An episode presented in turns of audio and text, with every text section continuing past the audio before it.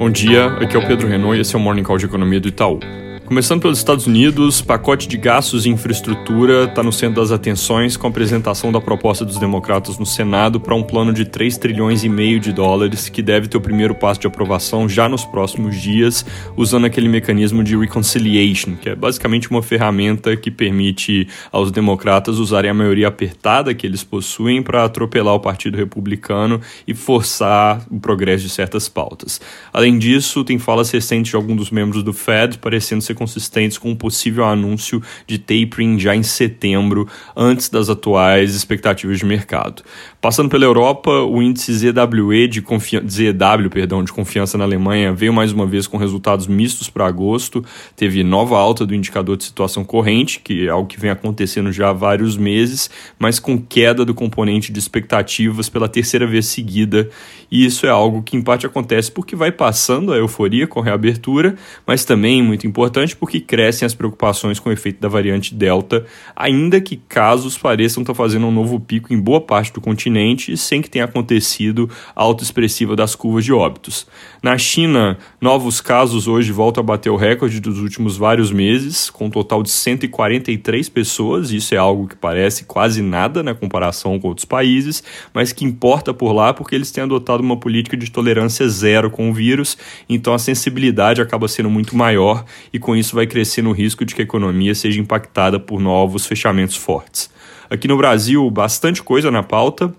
começando pelos textos enviados ontem pelo governo ao Congresso, é, uma MP que cria o programa Auxílio Brasil, uma nova versão do Bolsa Família, com tamanho que ainda vai ser definido, e uma PEC que vai trazer o parcelamento de precatórios para aliviar o orçamento do ano que vem. Sobre a MP, ela estabelece os benefícios que vão ser pagos, mas o tamanho do aumento com relação ao programa atual ainda vai depender de discussão no Congresso. Apesar de o presidente Bolsonaro seguir insistindo que o aumento vai ser superior a 50%, às vezes falando de ir de mais ou menos 200 para 400 reais, o valor econômico de hoje traz que o mais provável é que o crescimento fique mais na parte de baixo desse intervalo, perto de 300. Em coletiva de imprensa, o ministro João Roma disse que não consideram nenhuma possibilidade que os gastos com o programa rompam o teto de gastos, então isso reforça a possibilidade de algo menos ambicioso, mas é importante acompanhar como o MP vai tramitar no Congresso. Sobre a PEC dos precatórios, o envio ao Congresso foi anunciado ontem à noite pela Secretaria-Geral da Presidência e os principais detalhes do parcelamento de precatórios propostos são que precatórios acima de 66 milhões vão ser automaticamente parcelados vai ter 15% pago à vista e o restante distribuído ao longo de 10 anos, enquanto outros montantes acima de 66 mil reais também são passíveis de serem parcelados caso o valor total dos precatórios no ano exceda 2,6% da receita corrente líquida da União. Isso é um limite que na prática deixaria para 2022, por exemplo, o ponto de corte em 455 mil reais, com qualquer coisa acima desse valor entrando na regra de parcelamento. A PEC também muda a correção dessas dívidas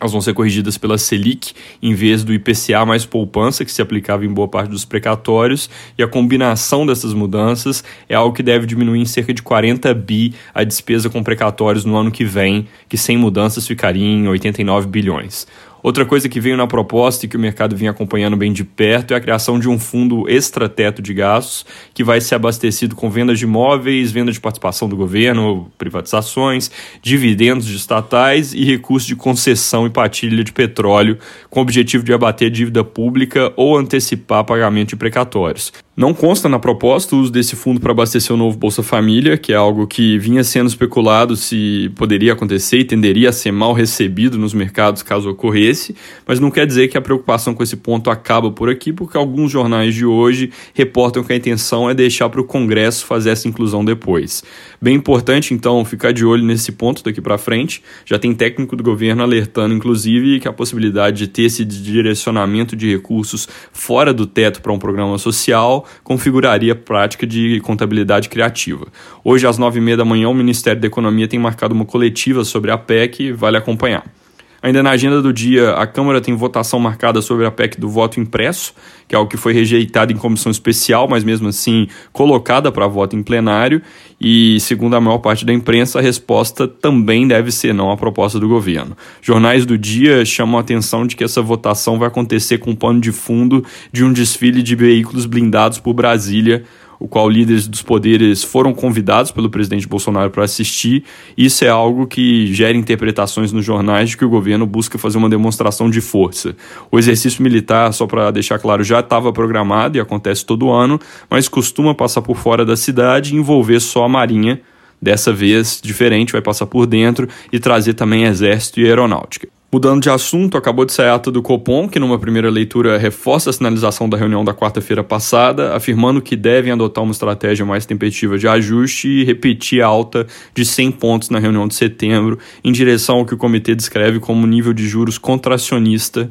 que vai na linha da nossa projeção de aumento da Selic para 7,5% antes do fim do ano. E para terminar, agora às 9 da manhã tem o IPCA de julho, que deve vir salgado, com alta de 0,98% na nossa projeção, acima do consenso de 0,93%, com alta da taxa em 12 meses indo de 8,3% para 9%. Maiores pressões devem vir pela mudança da tarifa da bandeira vermelha 2 nas contas de luz e preços de combustível, mas os itens associados à reabertura também devem ter alta expressiva e onde o mercado vai prestar mais atenção é na parte de serviços, que como o Copom vem chamando atenção, passam por um momento importante com a volta das operações e também pressões iniciais. É tudo isso por hoje. Bom dia.